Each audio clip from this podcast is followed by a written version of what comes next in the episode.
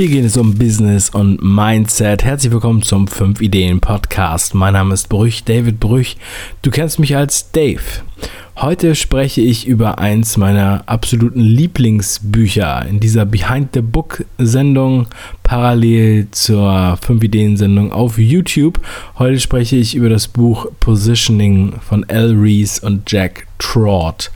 Da geht es um Positionierung für Marken und Unternehmen. Es geht um Marketing, sehr viele Geschichten im Marketing, Erfolgsgeschichten und ähm, ja, Geschichten des Misserfolgs. Das ist absolut genial und ich werde ein kleines bisschen eintauchen in das Buch in dieser Sendung. Also bleibt dran. Ich weiß nicht, ob du es mitbekommen hast, aber am 1. Februar ist eine neue Ära angebrochen und zwar ging da der 5 Ideen Club online. Zusätzlich zu dem YouTube-Kanal und dem Podcast-Programm gibt es im 5 Ideen Club fünf Rubriken, die monatlich bestückt werden. Diese fünf Rubriken sind Business, Mindset, Körper, Karriere und Geld. Und in diesen Kategorien gibt es jeden Monat neue Animationsfilme oder Experteninterviews, Videokurse, Hörbücher. Also es ist ein sehr, sehr buntes Programm in diesen fünf Rubriken, die monatlich bestückt werden. Und du kannst Mitglied werden. Geh einfach auf 5ideen.com slash club. Dabei ist die Mission ganz klar. So wie hier im Podcast und auf YouTube, wir präsentieren die genialsten Ideen. Wir möchten niemanden belehren, wir sind keine digitale Hochschule oder Akademie, sondern ein Club, für Gleichgesinnte, die exklusiven Zugang zu den genialsten Ideen und Inhalten haben und dann daraus etwas machen. Ich freue mich, wenn du auch am Start bist. Schau dir das einfach an auf 5ideen.com slash club. Und jetzt viel Spaß bei der Show.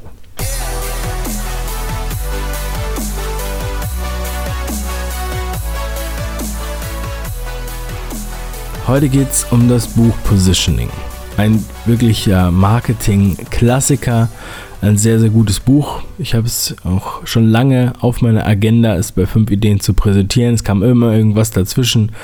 Eigentlich habe ich das schon seit dem Sommer geplant. Und nun ist es endlich soweit. Das ist ein Klassiker für alle, die im Marketing unterwegs sind oder auch in der Unternehmenskommunikation oder PR und in alle Bereiche, in die das noch so reinspielt. Das Buch ist von 1986 ursprünglich und ähm, die Zahlen wurden auf Wunsch, auf ausdrücklichen Wunsch der Autoren in den meisten Beispielen nicht verändert. Ähm, nur in den Fällen, in denen eine Aktualisierung für ein besseres Verständnis sorgt, wurden die Zahlen angepasst in den letzten 30 Jahren. Und interessant ist es immer wieder zu sehen, wenn man sich solche Bücher durchliest, gerade aus Amerika und gerade aus den 80er, 90er Jahren, ähm, dass die Amerikaner im Endeffekt 15 Jahre, schätze ich immer, vor uns sind. Wenn man auch soziologische Bücher liest, das, was halt quasi 15 Jahre vor uns in den USA schon äh, am Start war und philosophiert wurde, kommt bei uns dann 15 Jahre später. So war das früher. Bei Neil Postman habe ich das auch beobachtet. Und ähm, beziehungsweise ist das mein Eindruck natürlich. Ja. Ich kann das jetzt nicht ganz genau prüfen. Um, in den letzten Jahren ist es aber dann deutlich schneller geworden, beziehungsweise ziemlich zeitgleich. Ziemlich. Also auf keinen Fall diese 15 Jahre. Das liegt natürlich daran, dass wir jetzt ein ganz anderes Medienkonsumverhalten haben und auch durch das Internet alles sehr viel schneller ist und so weiter. Und da sind wir schon ziemlich tief im Thema. Denn das ist ein Thema, worüber die beiden Autoren, El Reese und Jack Trott, hier auch gleich schreiben. Also wo sie im Endeffekt die Herausforderung ausmachen. Denn was ist eigentlich Positionierung? Vor langer, langer Zeit hatte ich schon mal eine Sendung darüber gemacht ähm, und so ein bisschen erzählt von meiner eigenen Positionierungssuche, Orientierung und ähm, ja, so ein bisschen, wie wichtig ich das eigentlich finde. Die Folge heißt, glaube ich, die eierlegende Wollmilchsau, die nichts kann. Oder so ähnlich. Und ähm, genau das, darum geht es. Ja? Also Positionierung bedeutet zu definieren und scharf zu definieren, wofür man steht und was man kann, was man bietet. Das natürlich auf eine Marke bezogen oder auf ein Unternehmen. Das heißt, ein Unternehmen kommuniziert ganz klar, was ist das, was das Unternehmen macht oder was das Unternehmen kann und was es besser kann als andere, statt im Gegenteil zu einem Bauchladen, wo einfach alles äh, gesagt wird, also wo, wo es einfach alles gibt, ja, wo es Seife und Tomaten und äh, so weiter gibt und äh, es gibt halt kein, keine klare Linie. So, Positionierung ist laut dieser beiden Autoren deshalb so wichtig, weil man in diesem Dschungel der Kommunikationsmöglichkeiten und der Informationsflut ähm, für etwas stehen muss und herausstechen muss, um das mal ganz kurz ein bisschen so zusammenzufassen. Ja? Also, ähm, sie fangen quasi an in dem Buch, und so habe ich ja auch bei fünf Ideen angefangen, zu sagen, wo eigentlich jetzt genau das Problem liegt, was äh, gelöst werden kann. Also das Marketing durchläuft verschiedene Ehren, ja, die ähm, in, den, in, den, in den vergangenen 100 Jahren das ist ganz toll, wie die das zusammenfassen. Das ist halt sowas, was ich auch immer wieder bemerkt habe, aber was man halt nicht so ganz genau artikulieren kann. Also die alte Werbung war ja dann einfach so ein, äh, sagen wir mal, in den 50er Jahren, ne, das ist das, was man mit so alter Werbung so verbindet. Diese farbig gemalten Plakatwände, um, wo zum Beispiel dann Persil und so weiter, das kennt man ja, was heute auch viel auf diesen äh, Metalltafeln äh, verkauft wird auf dem Flohmarkt und so. Und man hat dann irgendwie eine Frau, die Wäsche wäscht und darüber steht Persil wäscht Rainer oder so, ja. Und ähm, das sind so die alten, also es gibt es halt mit allen möglichen Marken, mit äh, Schweppes und Cola und ähm, whatever. Und dann gehen sie so die, die Epochen durch und, sprechen dann halt darüber, was jede Epoche für sich hat und was ähm, wir daraus lernen können, was wir heute für eine Epoche haben. Und zwar der Angriff auf das Gedächtnis. Das heißt, mm, wie kriegt man es hin, dass die Leute an einen denken, dass sie die Marke mit dem Produkt assoziieren? Und natürlich gibt es dann auch nicht nur einen Weg, sondern sehr viele verschiedene Wege. Und es ist äh, sehr spannend. Ich habe in der 5-Ideen-Folge ja schon erwähnt von Avis und Herz, den beiden Auto- Vermietungsfirmen. Und Avis ist auf Platz 2, die zweit ja, erfolgreichste Autovermietung in den USA gewesen. Ich weiß nicht, wie das aktuell ist. Spielt auch eigentlich keine Rolle. Und der Slogan ist We are second, so we try harder. Und dieser Slogan ist jetzt über 30 Jahre alt und ich habe ihn gerade letzte Woche in Hamburg noch bei Avis an der Wand stehen sehen, also We Try Harder, ist äh, sozusagen immer noch übrig geblieben, selbst in Deutschland. Und das ist natürlich sehr, sehr geschickt, so etwas zu benutzen, weil sich sowas dann im, im Kopf ja, deutlich stärker manifestiert. Weil es, so eine, es gibt halt eine Persönlichkeit mit. Ja? Es gibt also quasi dieser Marke einen Charakter. Was wir heute auch oft sehen, ist natürlich die Personifizierung einer Marke, dass man immer wieder versucht oder das halt ja, also Menschen kaufen von Menschen und diese Marken werden halt äh, stark vermenschlicht. Ja, das ist der große Vorteil bei mittelständischen Unternehmen oder kleineren Unternehmen. Und das ist der Nachteil, den große Unternehmen haben, dass man sie nicht so leicht personifizieren kann. Also ich meine jetzt nicht Prominente, die man sich einkauft, die dann irgendwie mit der Marke in Verbindung gebracht werden. Denn das hat, glaube ich, nicht den gleichen Effekt. Das ist nicht so stark ähm, wie echte, authentische Personifizierung. Ja? Also man kann sich das so vorstellen wie Steve Jobs. Ja? Steve Jobs ist super stark mit Apple verbunden, dass man im Endeffekt, also er ist ja jetzt, er ist ja schon tot, aber so damit kann man das halt ganz gut nachvollziehen. Ja, wenn, man, wenn man diese Person hat und man denkt dann, okay, diese Person ist am Ruder und man quasi, man hat die ganze Aktie auf diese Person gesetzt und man denkt, diese Person wird das auf jeden Fall hinbekommen. Und wenn diese Person nicht mehr da ist, wiederum wäre das auch schlecht für die Aktie, könnte man sagen. Ähm, ganz toll finde ich auch den, äh, die Idee der Leitern, dass man sozusagen sich an einer, an einer Marke hochhangelt da hatte ich auch schon ein Beispiel genannt. Ähm, wenn man dann mit einer Unposition arbeitet. Das heißt, es gibt zum Beispiel die bekannteste oder eine der bekanntesten Marken der Welt, Coca-Cola.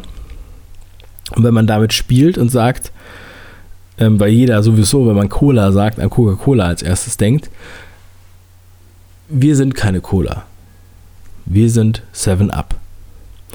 Dann hat man, ist man im Aufmerksamkeitsdschungel ja, oder im Sumpf oder wie auch immer man das sehen will, in der Lautstärke, ja, hat man auf einmal einen, einen, hat man geankert. Also man ist auf einmal geankert, wenn man sagt so, wir sind keine Cola und das Bewusstsein ist dann auf dem Level von Cola, also von Coca-Cola.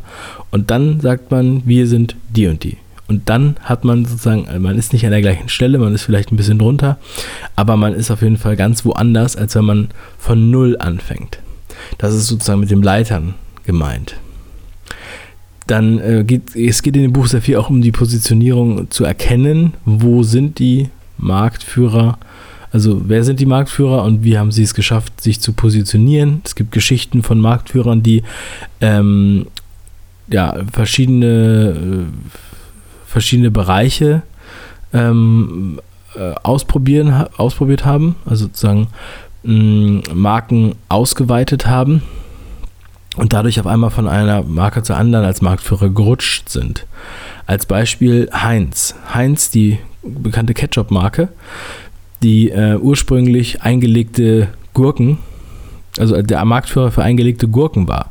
Und dann haben sie auf Ketchup gesetzt und heute sind sie halt immer noch der Marktführer für Ketchup, aber nicht mehr für eingelegte Gurken. Und da kommt man auch gleich wieder zum nächsten. Denn ähm, es gibt nur wenige Fälle, wo solche Markenausweitungen wirklich gut funktionieren. Meistens nur in Fällen, wo es ähm, keine, also wo, wo die meisten, also ich komme gleich zu dem Beispiel, mal ganz kurz zurückgerudert. Die ähm, geschickteste Art und Weise, das zu bedienen, der Idealfall macht ähm, laut den Autoren eigentlich Procter Gamble, die auf ihren, die, die sehr viele Marken unter sich vereinen, unter anderem Pampers und Kleenex und so. Und die haben, und äh, Tide Waschmittel, und die haben halt quasi für jedes Produkt eine eigene Marke und diese Marke ist dann Marktführer. Oder ja, grundsätzlich sind es eigentlich alles Marktführer oder sie kaufen sich die ein und es wird da sehr streng getrennt und nicht grundsätzlich nicht vermischt. Gut, es gibt jetzt von Pampers nicht nur Windeln, sondern auch zum Beispiel Feuchttücher, glaube ich, oder Wickelunterlagen oder so. Das würde dem eigentlich die, das eigentlich brechen. Aber da gilt dann die Ausnahme. Zum Beispiel bei Feuchttüchern oder Wickelunterlagen könnte es dann so sein, dass in dem Moment dem Käufer es egal ist, was für ein Produkt er da kauft, beziehungsweise es gibt eine große Anzahl an verschiedenen Marken, die dieses Produkt herstellen. Die kennen sich da nicht so gut aus und nehmen dann eine, die sie schon kennen. Ähm, und das ist dann zum Beispiel Pampers mit den, mit den Feuchttüchern. Aber das ist nicht die erste Marke, die man damit assoziiert, wenn man an Feuchttücher denkt. So, also das Lied das ist natürlich jetzt nicht für, all, äh, für alle Länder gültig und so weiter und so weiter, aber ich glaube, das Prinzip wird klar. Statt einfach anzugreifen, indem man ähm, aggressiv bewirbt. Also wenn wir uns jetzt überlegen, ich würde jetzt auf einmal alle Busse mieten in New York oder in London und würde sie mit Werbung bekleben und den Times Square und so weiter. Es muss ja unheimlich viel Geld ausgeben, um da ranzukommen.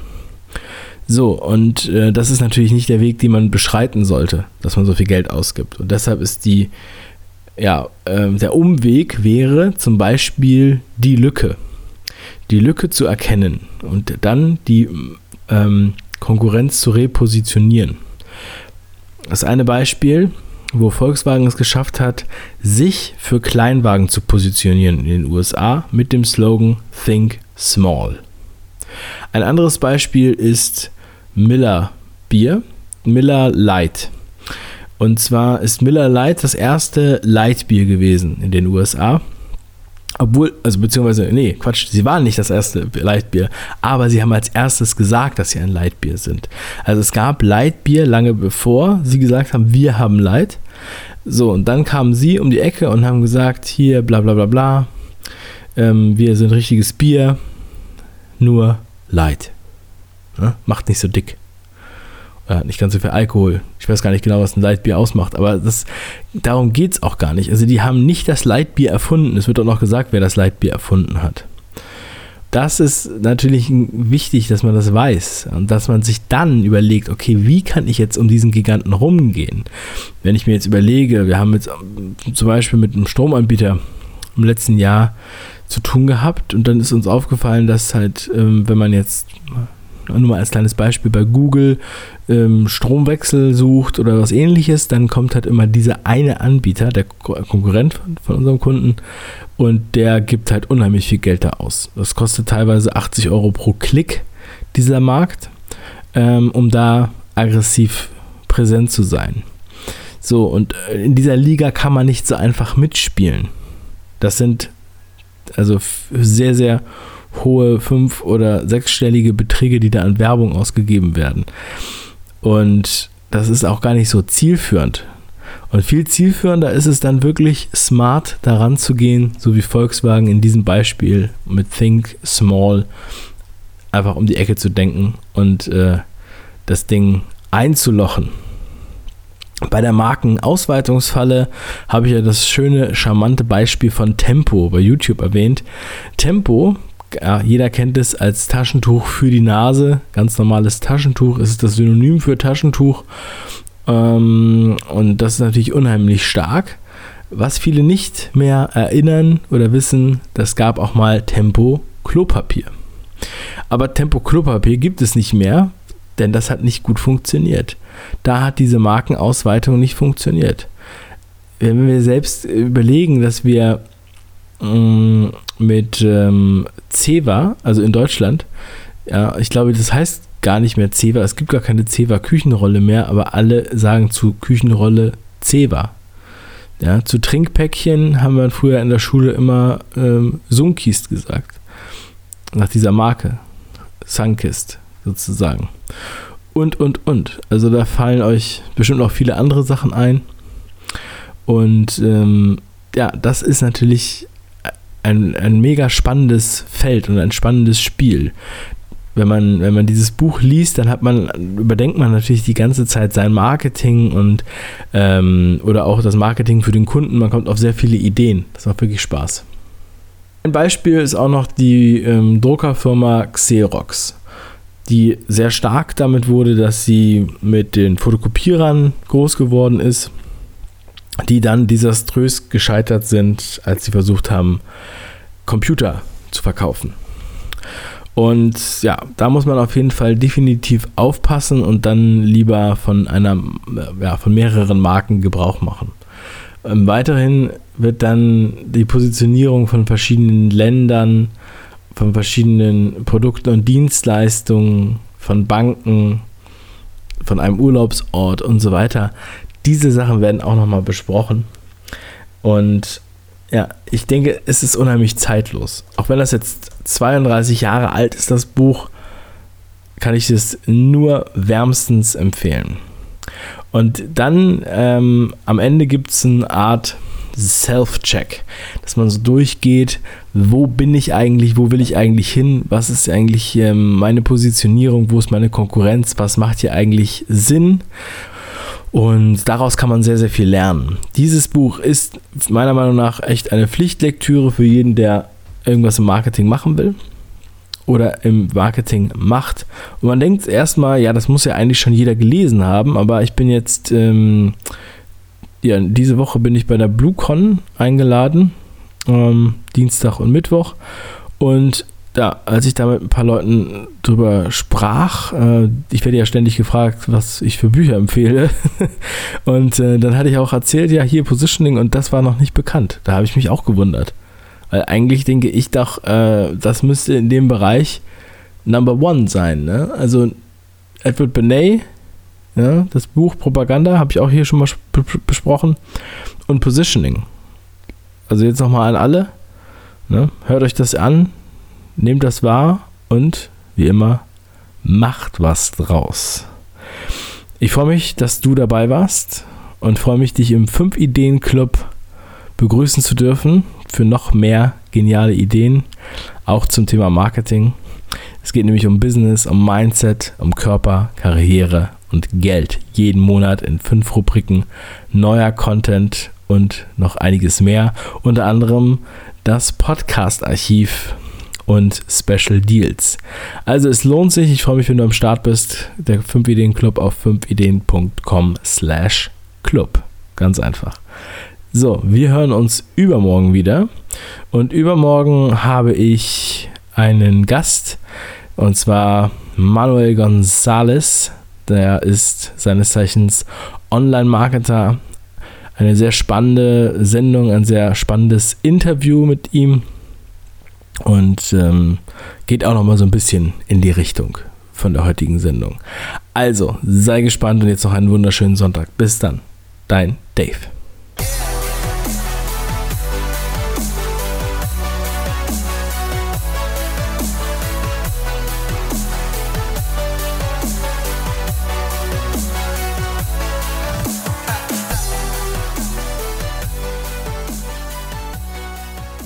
Ein letzter Aufruf am Ende dieser Sendung noch. Hast du schon vom Podcastpreis gehört? Der 5 Ideen Podcast ist nominiert für den deutschen Podcastpreis in der Kategorie Bildung. Das ist sehr, sehr geil. Es war mir eine sehr große Ehre, dass ich überhaupt nominiert wurde. Und bis zum 15. Februar kann man noch abstimmen auf podcastpreis.de und dort in der Kategorie Bildung kann man für den 5 Ideen Podcast abstimmen. Am 10. März wiederum ist die Verleihung dieses Podcastpreises und zwar in Essen. Alle Infos findet ihr auf podcastpreis.de. Ich würde mich freuen, wenn du für den 5 Ideen Podcast abstimmst und dann können wir am 10. März kannst du auch zu der Veranstaltung kommen und dann können wir gemeinsam feiern. Let's do it. Und jetzt noch einen wunderschönen Tag. Bis dann. Ciao.